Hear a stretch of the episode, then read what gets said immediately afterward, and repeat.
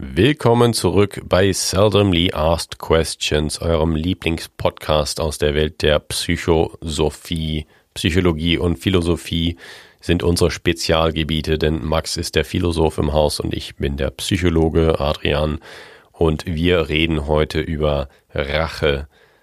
Es ist wirklich so ein bisschen eine seldomly asked question heute, denn ich glaube, wir denken nicht so viel darüber nach, wir stellen uns nicht so viele Fragen, aber als wir uns mit dem Thema beschäftigt haben, haben wir gemerkt, dass da schon einiges hochkommt, wenn man mal so ein bisschen anfängt, sich zu erinnern. Und das ist unser Thema für heute. Aber wie immer haben wir natürlich zu Beginn noch eine seldomly asked unrelated question.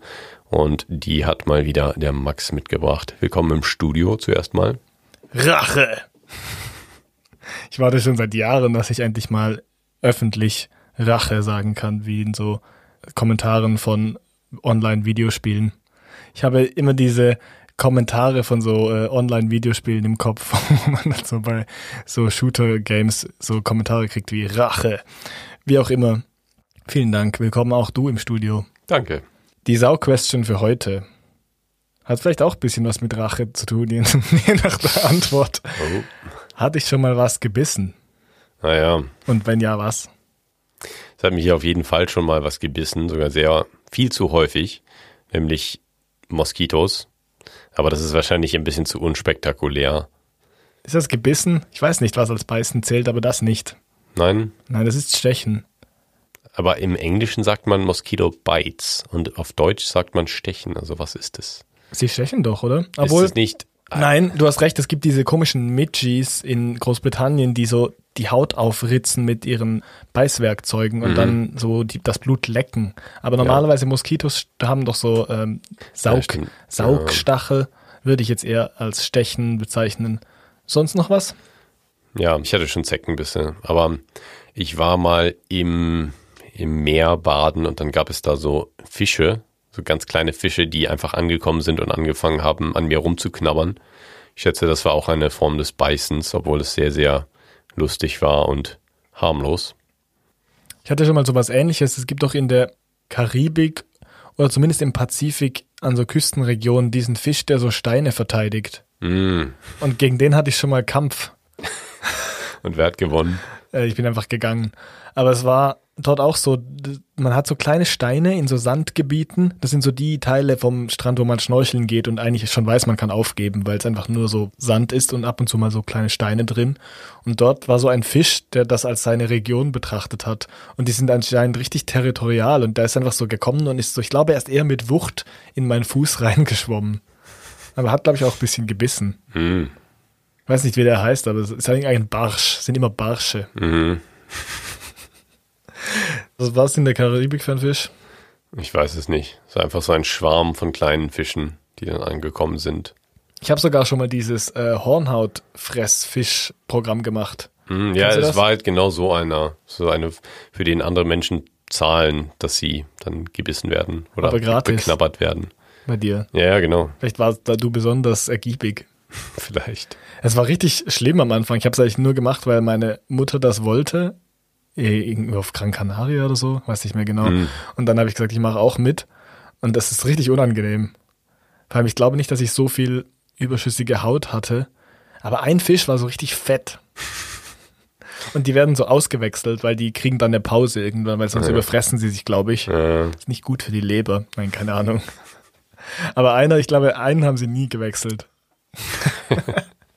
Der war richtig massive. Aber Säugetiere, Säugetiere, Bisse, das ist dann in die bin ich am meisten vermacht. Ja, ja, ich wurde schon mal von Katzen gebissen, so auf liebs, liebenswürdige Art und Weise. Mhm. Und sonst? Ein Freund von mir wurde mal von einem Reh in den Bauch gebissen. Wow. Ich glaube aber so in so einem Streichelzoo, weißt du, wo, wo die Rehe so scharf, die Rehe sind so scharf drauf, dass du ihnen was gibst von diesen äh, Automaten. Ach ja. Ich glaube, diese Tiere sind die verzogensten Tiere, die es gibt. Ja, das sind irgendwelche süchtig machenden Stoffe in diesen Treats, in diesen Leckerlis. Aber warum? Es wäre komplett unnötig. Ja, irgendwie schon. Vielleicht ist es ihnen auch einfach so langweilig. So die, die Besitzer von den Streichelzoos tun einfach so Crack. Crack in, diese, in dieses Futter rein, dass die Tiere so richtig aggressiv werden. Ja. Ich meine, in den Bauch beißen ist auch nicht ungefährlich. Wann, du musst nachher gleich wahrscheinlich impfen gehen gegen Tollwut. Ja, Vielleicht nicht stimmt. beim Streichelzoo zwar. Ja. Mich hat, glaube ich, auch schon mal ein Schaf gebissen Mm. Ja, Hand. bei Schaf oder bei Ziege dachte ich auch, ich weiß nicht, ob ich, weil ich habe mal auf einer Klassenfahrt so einer Ziege so Gräser gefüttert und ich weiß nicht, ob sie mich auch gebissen hatte. Und ich wurde einmal von einem Hund gebissen, das war auch nur spielerisch, aber da war ich so ein bisschen, also er war ziemlich groß und sehr, sehr verspielt und hatte sehr, sehr viel Energie. Und der hat mich immer so in den Fuß gebissen, weil er spielen wollte. Da dachte ich schon so, ah, Essen Sie mich nicht. Hundebiss, ja, nur so, aber wirklich nur spielerisch, aber so bösartig noch nie. Aber Ziegen und Schafe, die sind, haben ja eine böse Natur, bin ich überzeugt. Wenn sie klein sind, mag ich sie, aber nachher sind sie böse. Mich hat mal eine Mutterziege in den Fuß gerammt, weil ich ihr, ihr Kleines hochgehoben habe und sie war so schwanger. Und das hat so. Anlauf geholt, aber es waren so Zwergziegen und sie hat mich einfach so ins Knie gerammt mit ihrem Kopf. ja, die Zwergtiere. Zu ihrer Verteidigung, man hätte die Ziegen auch nicht hochheben dürfen und auch nicht füttern. Aber ich glaube nicht, dass es ihr um die Regeln ging. Vielleicht war sie auch einfach eifersüchtig, dass sie dieses Moos nicht gekriegt hat, das ich irgendwo abgerissen habe von einem Stein, wo sie nicht rankam. Das ist eh das Geilste. Warum wollen sie immer das, wo sie nicht rankommen? Das ist das Geilste, wenn du einfach Tiere neidisch machst, weil du größer bist als sie. Nein, aber weißt du auch, zum Beispiel, das habe ich echt oft gemacht früher beim Wandern, irgendwo was abgerissen und zu Kühen hingehalten oder so. Aber es ist einfach genau das Gleiche, was bei ihnen auch wächst. Aber sie denken einfach, weil du ein Mensch bist und ihnen was gibst, ist es vielleicht besser. Ich wurde neulich mal bespuckt von einem Lama. Das ist da völlig ausgeartet in so eine Tierbashing-Episode. Es hat einfach das Lama-Klischee bestätigt. Die ganzen lieben Alpakas auf der Farm waren alle lieb und das Lama musste uns einfach anspucken. Ist das so gezielt oder ist es eher so Shotgun-Prinzip, wenn die spucken? Nee, ich glaube, es ist schon Shotgun-Prinzip, aber sie wollen schon dich treffen. Aber ja, es war auch Eifersucht, weil es wurde uns dann gesagt, ja, die machen das, wenn sie neidisch sind, weil die anderen Lamas irgendwas kriegen. Was hat das für einen evolutionären Vorteil gehabt, dass man so rumspucken kann? Was denkst du? Ich weiß es nicht. Eigentlich vertreibt es, also ja gut, es vertreibt mich und dann, ja, ist vielleicht eine bessere Chance, dass man die Gräser, die ich sonst abgeerntet hätte, dann selbst isst. Aber Das macht sie am wütendsten, wenn du so Gräser aberntest bei ihnen. Dann kommen sie und spucken dir ins Gesicht. ja, es, es macht keinen großen Sinn. Aber da sind wir auch schon gleich beim Thema der heutigen Folge, nämlich Rache. Das war schon so ein Racheakt anscheinend, weil das Lama wütend war.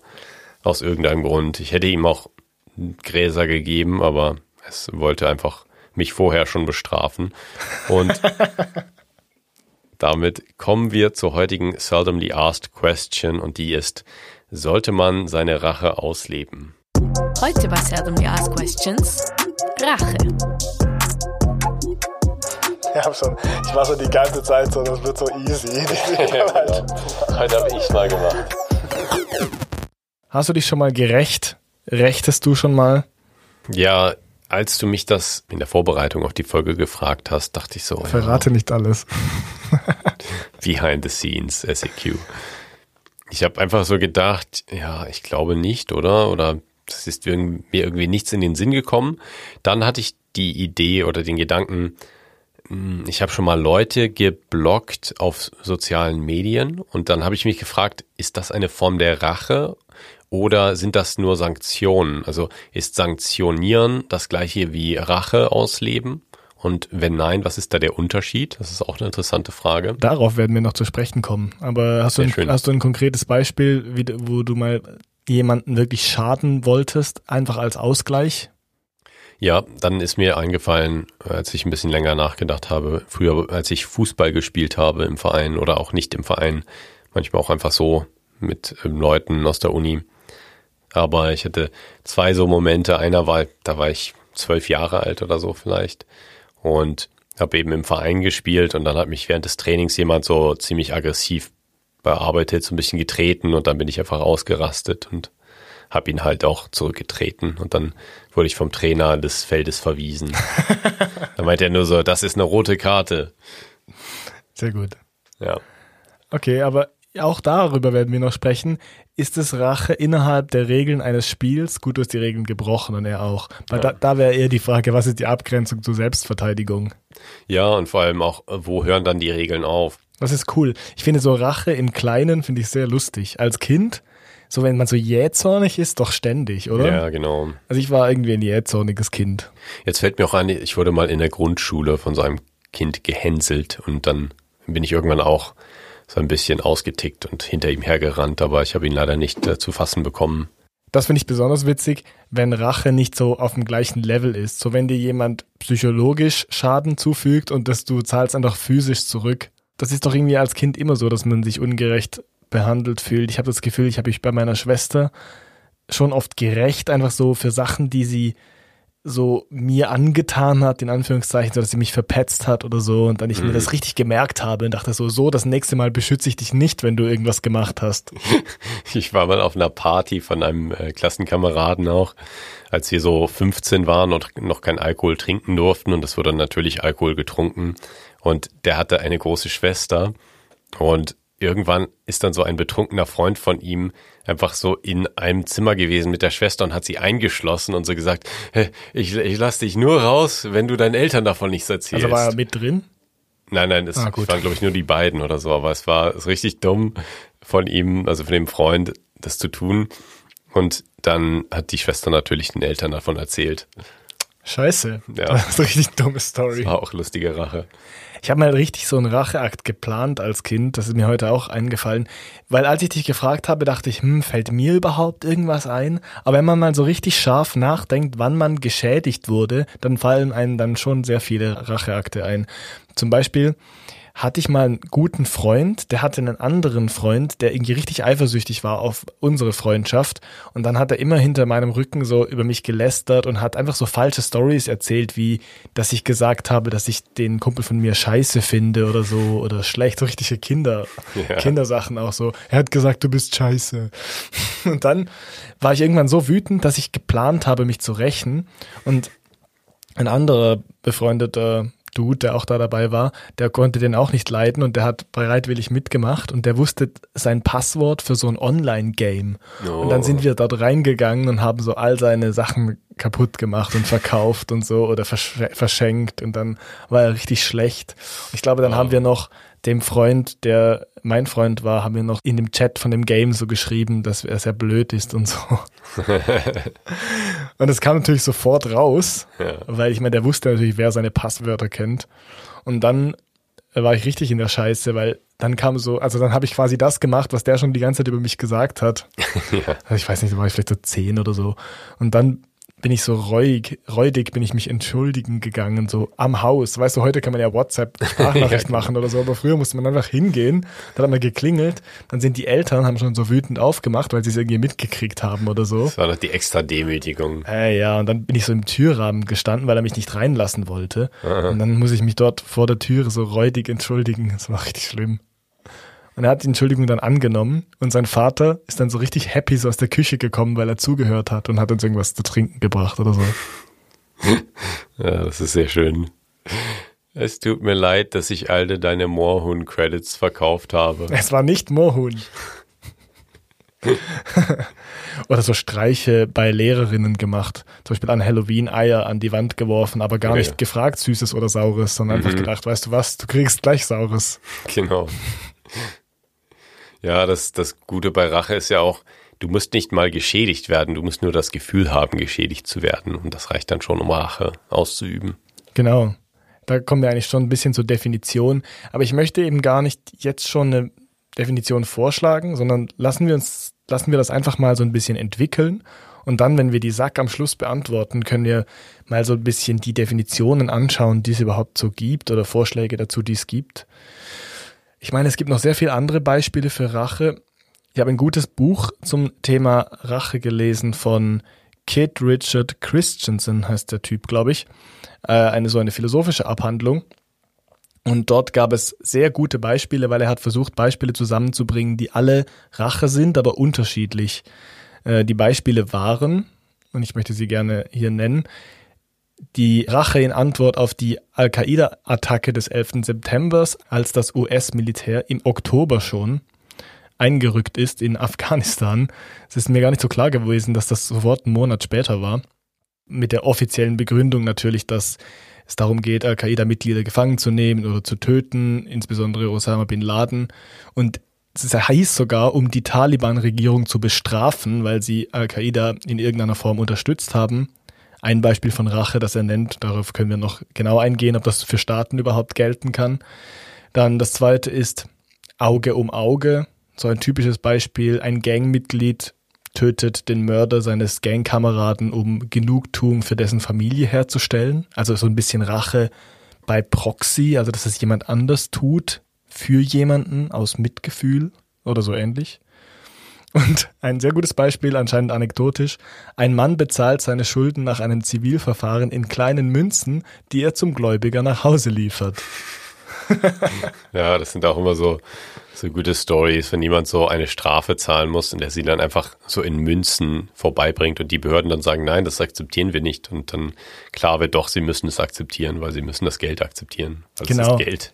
Also am witzigsten finde ich eh so legale Racheakte, die einfach nervig sind. Ja, genau. Also nicht, dass ich Rache per se gut heiße, aber es sorgt halt für witzige Stories. Und das mit den Münzen, das gab es, glaube ich, dann ein paar Mal, weil ich habe das auch mitgekriegt über Social Media und so und so lustige Seiten. Vielleicht sollte man das nicht einfach so stehen lassen. Es gibt im Englischen extrem viele Wörter für Rache, ist mir aufgefallen.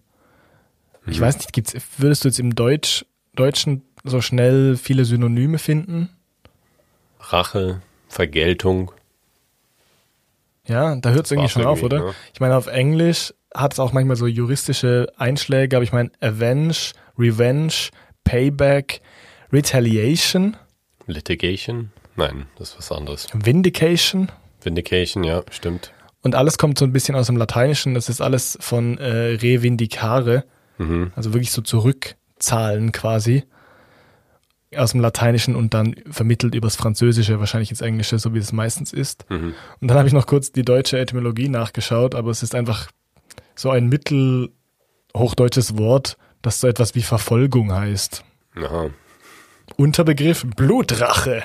Das ist vermutlich, wenn man wirklich so die Familie rächt, irgendwie. Ja, da dachte ich auch an die Cultures of Honor, die in der Sozialpsychologie oder in der kulturellen Psychologie studiert werden, wo es eben gewisse Kulturen gibt, wo es üblicher ist, eben dann so eine Rache zu begehen, die dann irgendwie die Ehre der Familie rettet oder die Ehre der relevanten Gruppe, der man sich zugehörig fühlt. Der Nationalität wahrscheinlich auch unter gewissen Umständen. Genau, der Nationalität oder des Fußballclubs oder sonstiger relevanter Gruppen.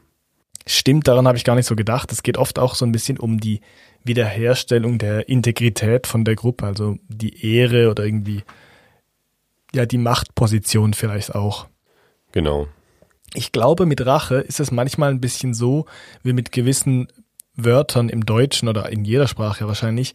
Man sieht sie so in verschiedenen Kontexten und wenn man sie so oft im falschen Kontext sieht, dann verliert sich irgendwie so ein bisschen die Bedeutung. So wie zum Beispiel Anführungszeichen ist so ein typisches Ding. Sehr oft verwenden Menschen Anführungszeichen so im Sinn von ich bin mir nicht sicher. Mhm weil manche nämlich das im Sinn vom Zitat verwenden, weil sie halt nicht darauf festgenagelt werden wollen. Und dann hat sich wieder mhm. Kontext so verschoben. Und ich habe das Gefühl, bei Rache ist es auch manchmal ein bisschen so. Du machst es vielleicht aus dem Hintergrund heraus, dass du jemanden verwarnen willst und dass, du, dass es nicht mehr in Zukunft vorkommt. Beispielsweise, wenn dich jemand um Geld betrügt. Aber diese Ehre-Konnotation ist dann dabei und die Kinder zum Beispiel oder Leute, die auch in der Gruppe sind, kriegen das mit und die begehen dann Rache eher nur noch aus diesem Ehrgefühl heraus, obwohl sie gar nicht mehr wissen, dass das mal was mit Sanktionierung zu tun hatte. Scheint schon ein sehr komplexes kulturelles Phänomen zu sein.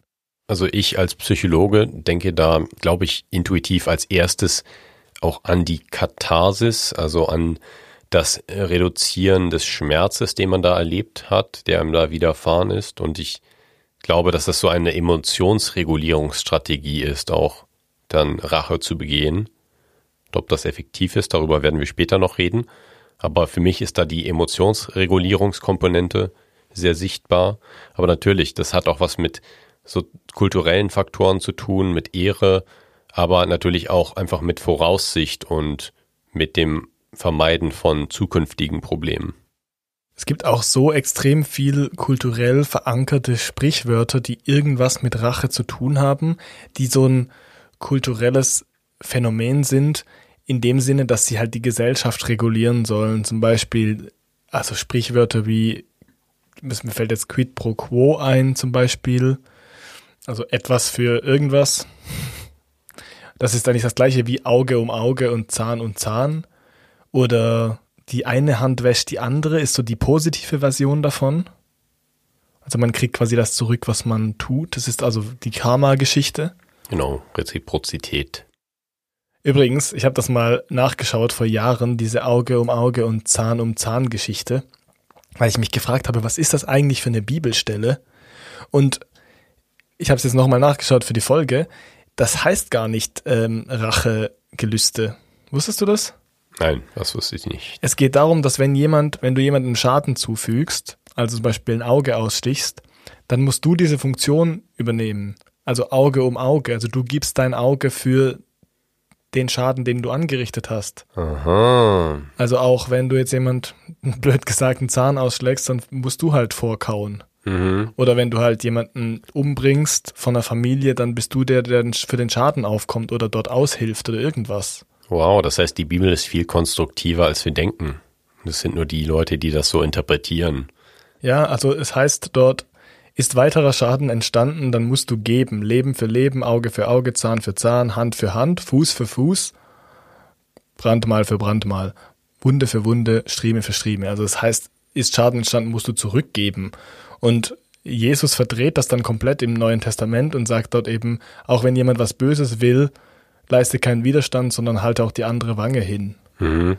Was eigentlich was die komplett andere Bedeutung davon ist. Das ist wie, du darfst eben nicht das zurückzahlen, sondern du musst einfach so tun, als wäre nichts gewesen und deinen Feinden freundlich begegnen. Aber es hieß gar nie, stich dem anderen ein Auge aus, wenn er das bei dir gemacht hat. Ja, das ist quasi die schon die Prävention von Rache, wo dann einem eben gesagt wird, denk gar nicht erst daran, genau das Gleiche dem anderen dann auch anzutun, sondern denke daran, wie du die Welt weniger aggressiv und destruktiv machen kannst. Genau, es ist eigentlich ein sehr cleveres Prinzip und es ist auch eine abgewandte Form von der goldenen Regel. Also was du nicht willst, dass man dir tut, das füge auch keinem anderen zu. In dem Sinne, dass man sagt, hey, wenn du Schaden anrichtest, dann musst du den auch irgendwie begleichen.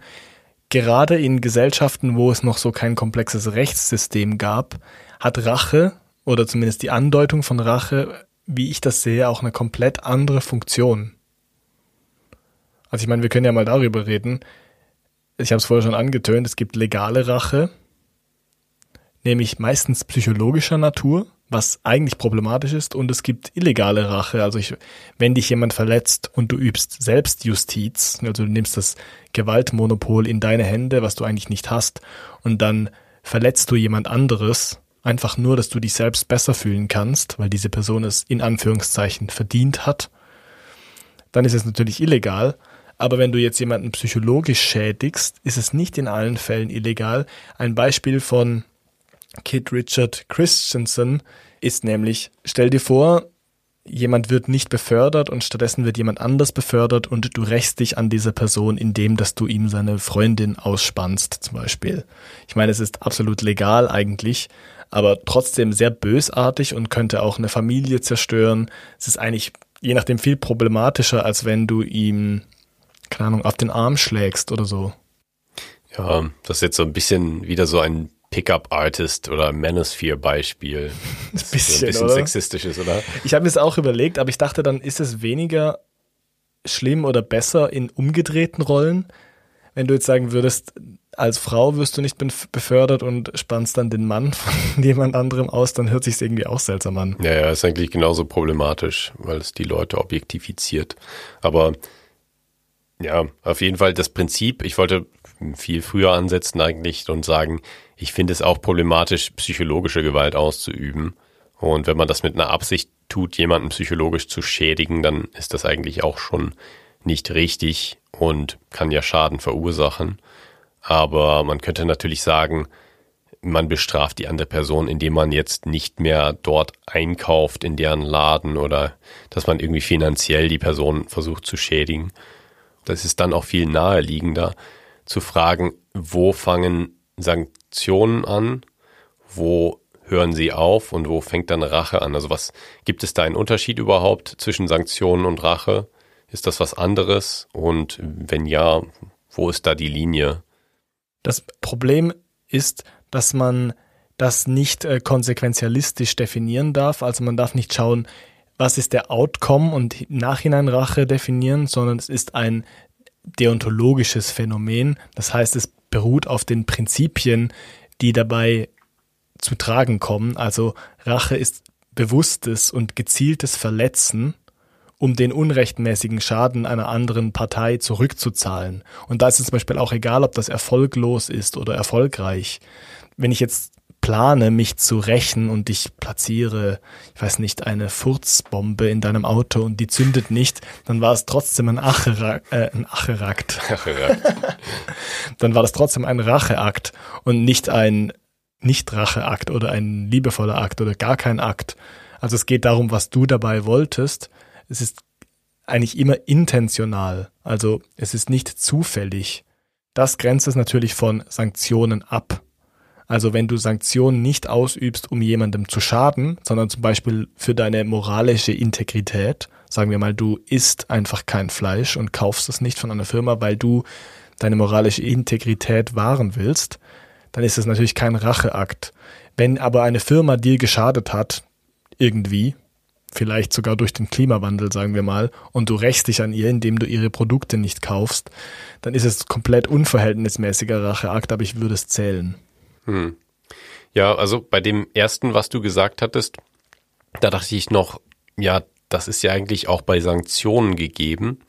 Aber natürlich kann man jetzt sagen, okay, wenn man persönlich nicht geschädigt wird, dann könnte man sagen, rein hypothetisch wäre es möglich, dass irgendwo auf der Welt eine Person einen anderen Schaden zufügt und man das sieht und sagt, das finde ich nicht richtig, das will ich sanktionieren, ich möchte das nicht fördern, dieses Verhalten, auch wenn es mich persönlich überhaupt nicht schädigt. Ja. Da würde dann wahrscheinlich die Linie sein zwischen Sanktionen und Rache.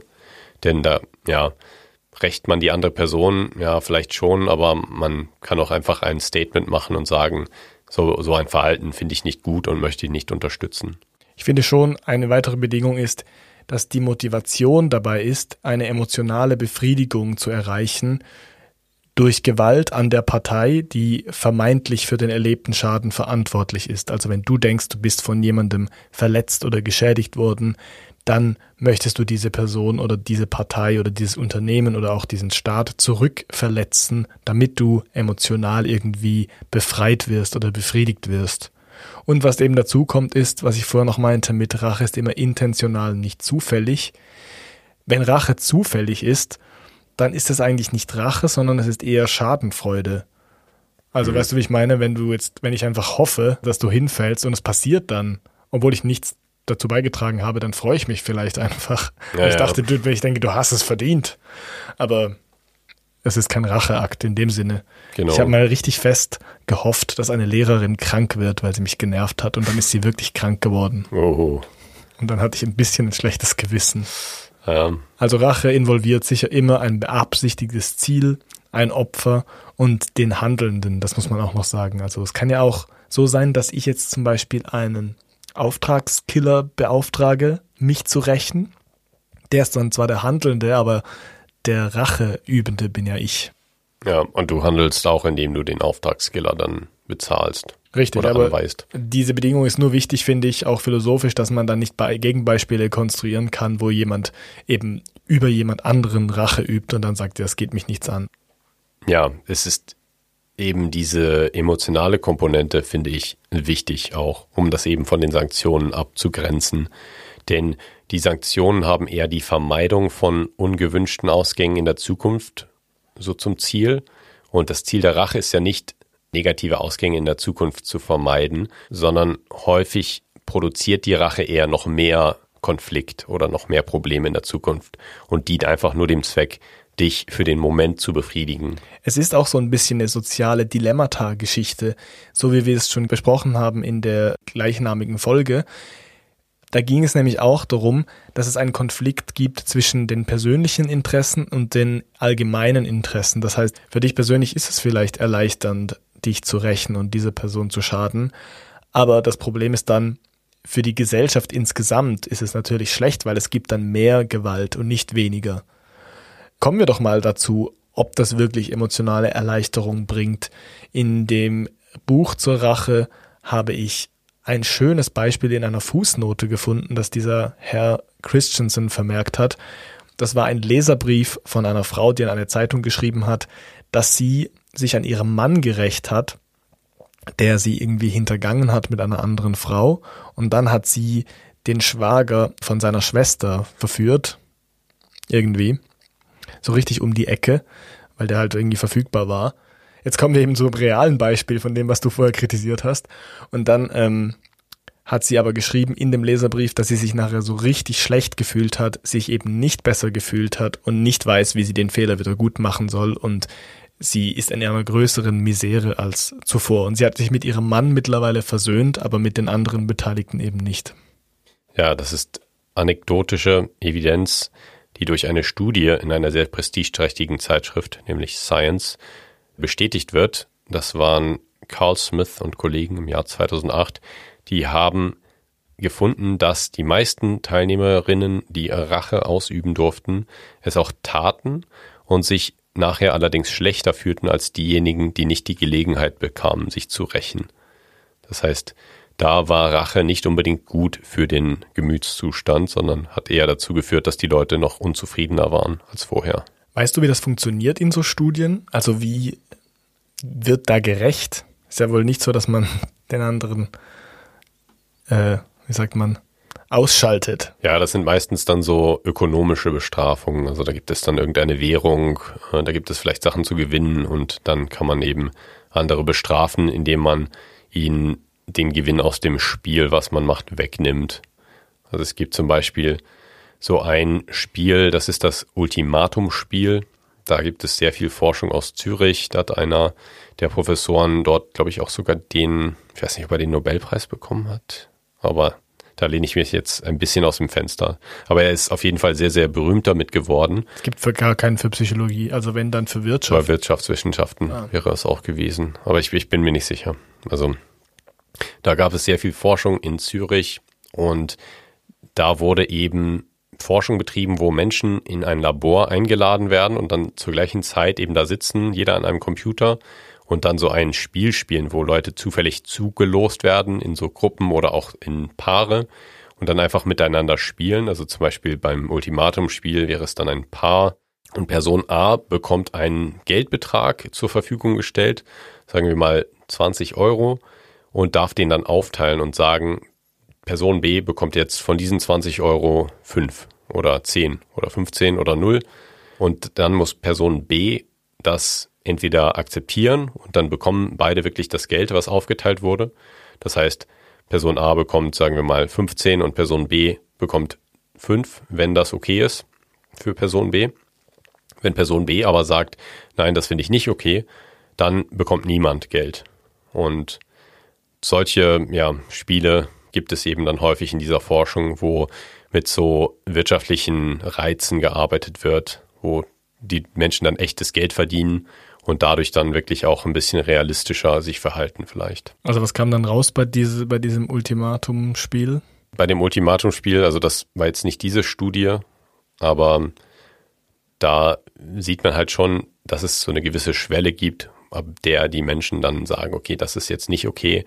Und da wird eben dieser Homo economicus widerlegt, denn wenn Menschen perfekt rational wären und einfach in ihrem eigenen wirtschaftlichen Interesse handeln würden, dann würden sie ja jedes Angebot, was sie bekommen, annehmen. Mhm. Es sei denn, sie, ihnen wird gar nichts geboten. Bei einem Angebot von null, da könnte man dann sagen, okay, entweder bestrafe ich die andere Person oder ich lasse der andere Person ihr, ihr Geld.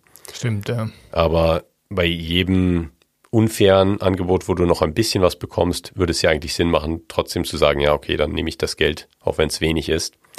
Und da wurde eben gefunden, dass Menschen wirtschaftlich dann nicht perfekt rational handeln, sondern eben häufig auch, ja, ich weiß nicht, ob man das Rache ausüben nennen kann. Sicher moralisch, also sehr gerechtigkeitsbedacht, weil du willst ja quasi, dass Gerechtigkeit hergestellt wird, weil die andere Person sich irgendwie ungerecht verheilt und du denkst lieber Gerechtigkeit, als dass ich hier abgespeist werde mit fünf Euro. Genau, ist einerseits Gerechtigkeitsempfinden, aber andererseits auch eben dieser Sanktionsgedanke, um zukünftiges Verhalten zu ändern. Denn häufig gibt es in diesen Studien dann auch mehrere Durchgänge. Das heißt, sagen wir mal, in Durchgang drei von zehn wird dir dann null geboten oder eins oder zwei von zwanzig. Und dann denkst du, ja, das soll sich jetzt nicht hier so einbürgern, sondern da wollen wir mal lieber sagen, dass das so nicht weitergeht. Und dann bekomme ich vielleicht auch mehr in den nächsten Runden. Dazu eben noch in diesem Buch eine gute Definition von Pseudorache. Innerhalb der Regeln eines Spiels, wo eigentlich Rache zu erwarten ist, also wo, wo sich jemand quasi negativ dir gegenüber verhalten kann, also wo Rache sogar gefordert ist, also zum Beispiel zum Sieg führt, da kann man nur von Pseudorache sprechen, weil es natürlich nicht tatsächlich Rache ist, wenn es innerhalb der Regeln von einem Spiel ist. Dein gutes Beispiel ist, wenn jetzt ein Sportteam, ich kenne mich aus, wenn jetzt ein Sportteam metaphorisch sagt, wenn sie verlieren, oh, das gibt aber Rache.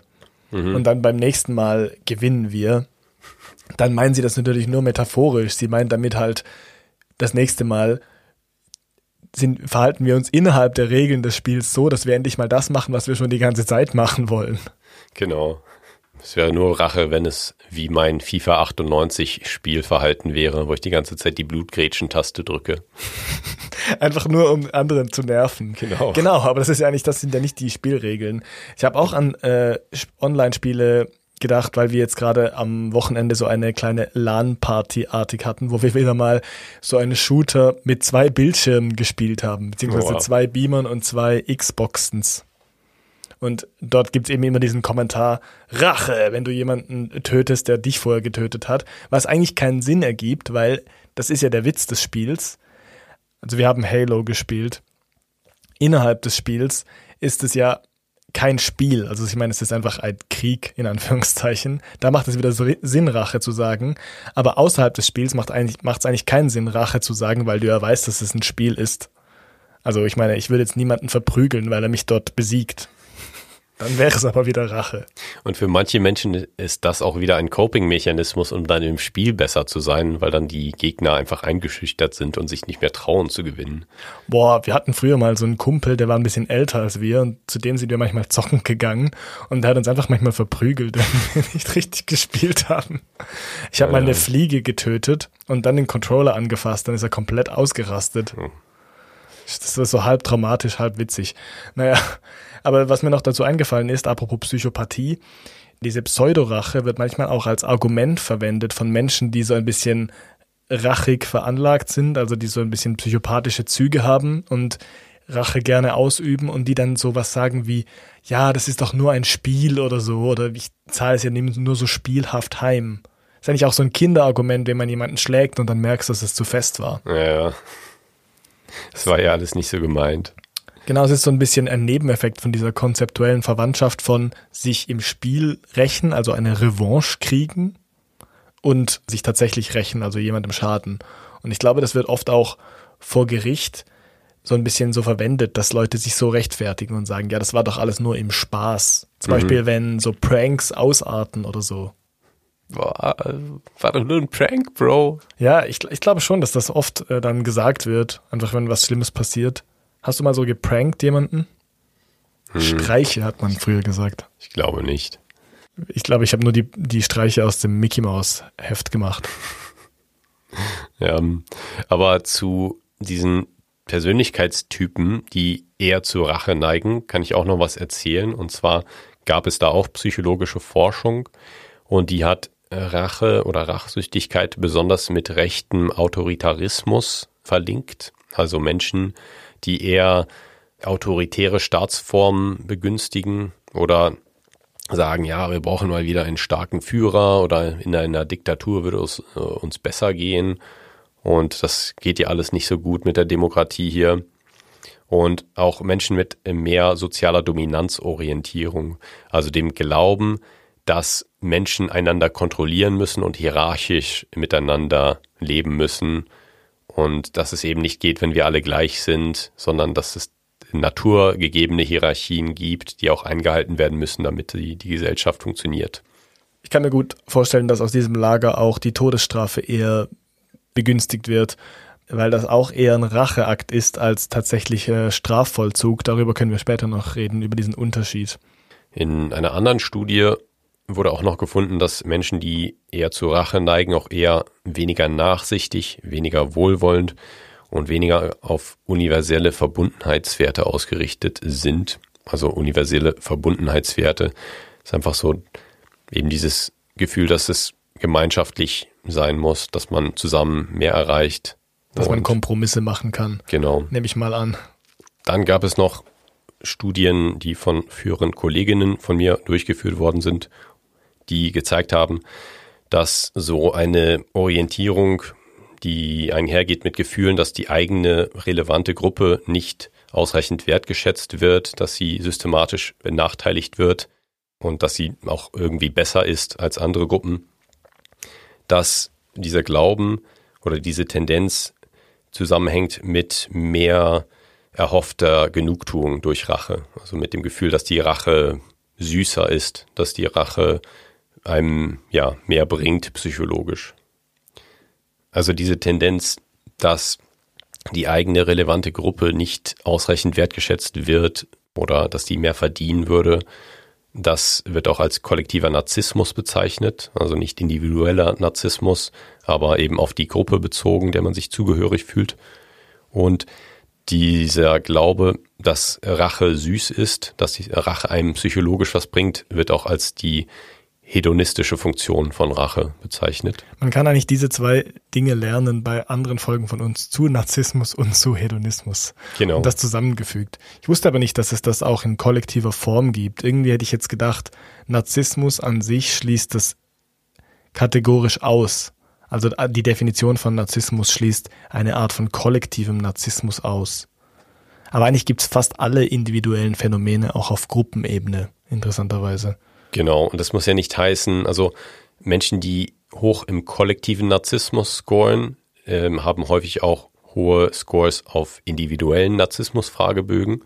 Das heißt, es ist schon korreliert, aber es muss ja nicht heißen, dass du wirklich, dass es dir wirklich um die Menschen in der Gruppe geht, sondern es kann ja sein, dass du einfach die Gruppe als Teil deiner Identität siehst. Und weil du dir sehr wichtig vorkommst, sagst du dann, ist die Gruppe auch wichtig da ist auch zu sagen, dass in dieser gleichen Studie oder in diesen gleichen zwei Studien auch gefunden wurde, dass eben diese hedonistische Funktion von Rache, also dass der Glauben, dass Rache süß ist, der hing negativ zusammen mit der Zufriedenheit mit der In-Group, also mit der eigenen relevanten Gruppe.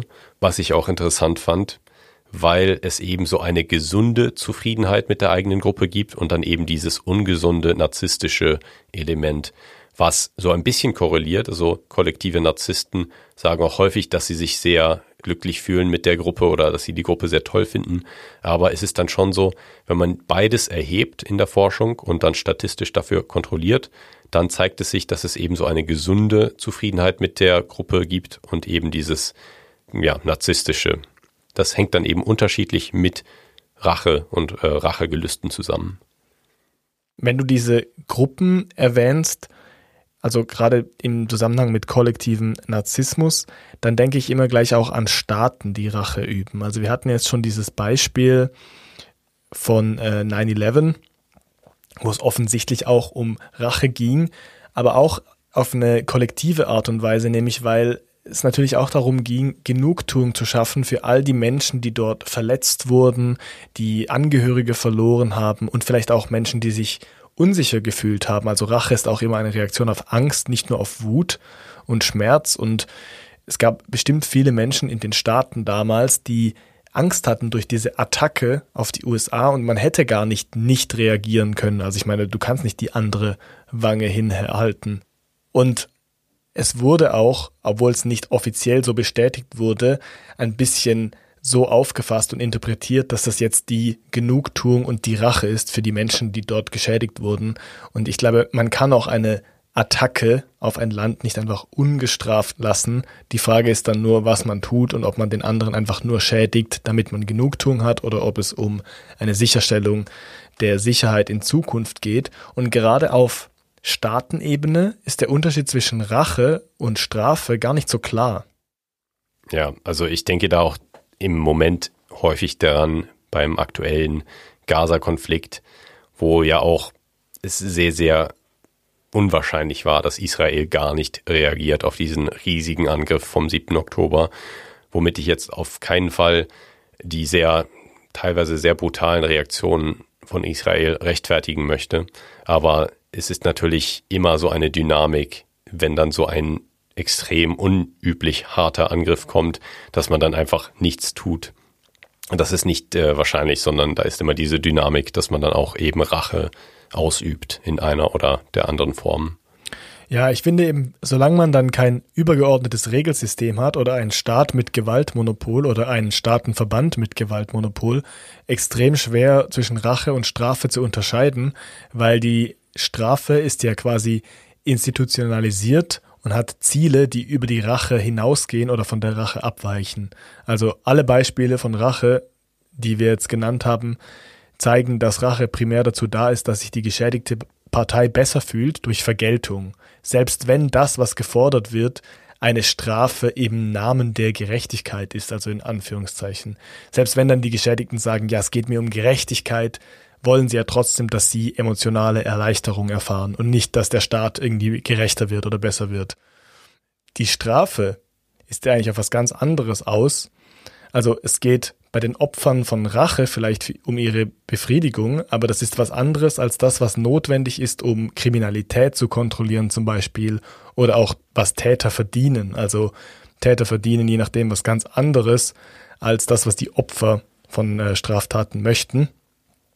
Ich kann mir vorstellen, dass es sehr schmerzvoll sein kann für Opfer, wenn Täter zum Beispiel reintegriert werden oder ein neues Leben kriegen, wenn sie aus dem Gefängnis kommen, wo sie vielleicht sogar einen Job vermittelt kriegen, den sie vorher nicht hatten. Und dann denkt man vielleicht als Opfer, ja, das ist ja komplett unfair, dem geht's ja besser als vorher. Und es geht eben nicht um Rache in unserem Rechtssystem oder es sollte auf jeden Fall prinzipiell nicht um Rache gehen. Ja, ich finde, da können wir ganz gut dann auch zum Abschluss der Folge kommen und mal zur SAQ zurückkommen, die ja war, sollten wir Rache ausüben und da dann eben unterscheiden zwischen Rache und Sanktionen, zwischen den Zielen, die dahinter stehen.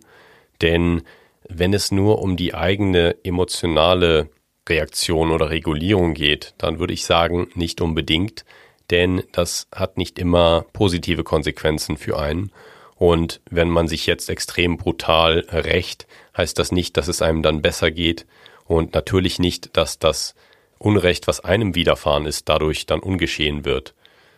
Und ich habe da vorher diese Studie besprochen, in der sich die Teilnehmerinnen und Teilnehmer dann wirklich auch nicht besser fühlten oder eher schlechter fühlten, wenn sie Rache ausüben durften, verglichen mit den Teilnehmerinnen, die eben nicht die Gelegenheit bekamen, sich zu rächen. Und diese Studie hat auch gezeigt, dass die meisten Menschen die emotionalen Konsequenzen von Rache gar nicht gut einschätzen können, dass sie eben glauben, dass Rache sie besser fühlen lässt, aber es dann eben gar nicht so passiert. Und ein Motiv war hinter den Rachgelüsten, dass man sich einen emotionalen Abschluss oder einen psychologischen Abschluss wünscht. Und deswegen will man Rache begehen, weil man sagt, dann ist diese Geschichte vorbei, dann muss ich mich nicht mehr damit abgeben oder herumschlagen. Und das kann man natürlich auch anders schaffen. Also einen psychologischen Abschluss kann man auch schaffen, indem man sagt, die Person muss bestraft werden in unserem Rechtssystem, die muss ins Gefängnis oder sonst wohin und irgendwohin, wo sie dann behandelt wird und eben das Risiko verringert wird, dass sie in der Zukunft nochmal solche schlimmen Sachen tut. Und Abschluss für sich persönlich kann man ja zum Beispiel in einer Psychotherapie holen. Und ich kann mir echt gut vorstellen, dass Menschen, die Rache ausüben, schlussendlich länger daran denken, an den ganzen Vorfall, als wenn sie es nicht getan hätten.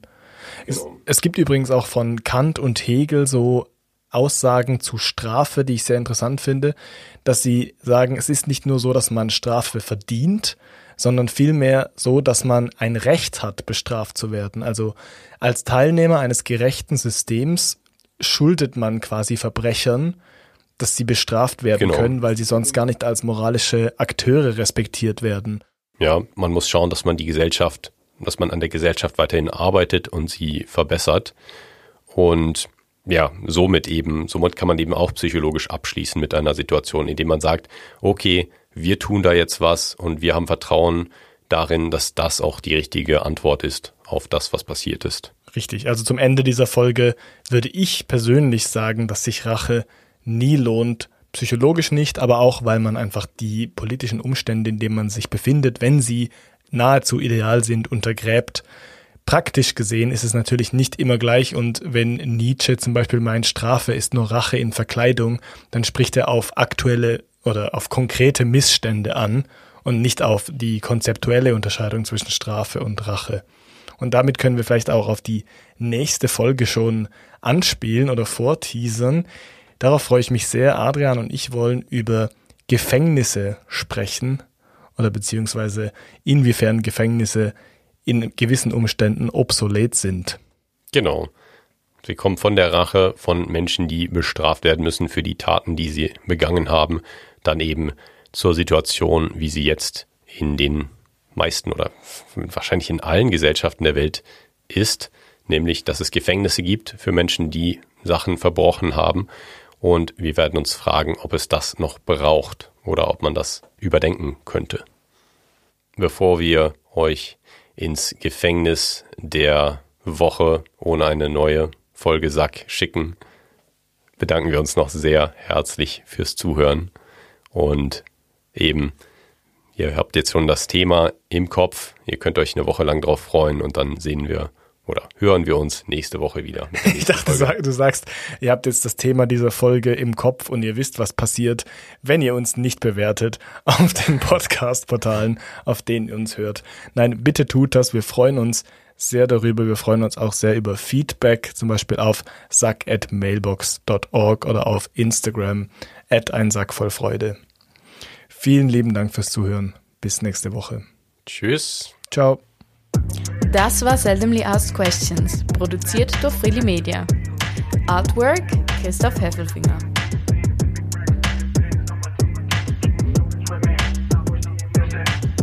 Musik Balance Cooper. Hast du bei der Weinprobe eigentlich mal ausgespuckt? Ja, wir, wir waren, sollten wir erzählen, wir waren bei einer Weinprobe zusammen beim Sack Weekend in Südfrankreich in, in der, einem wunderbaren Weingut.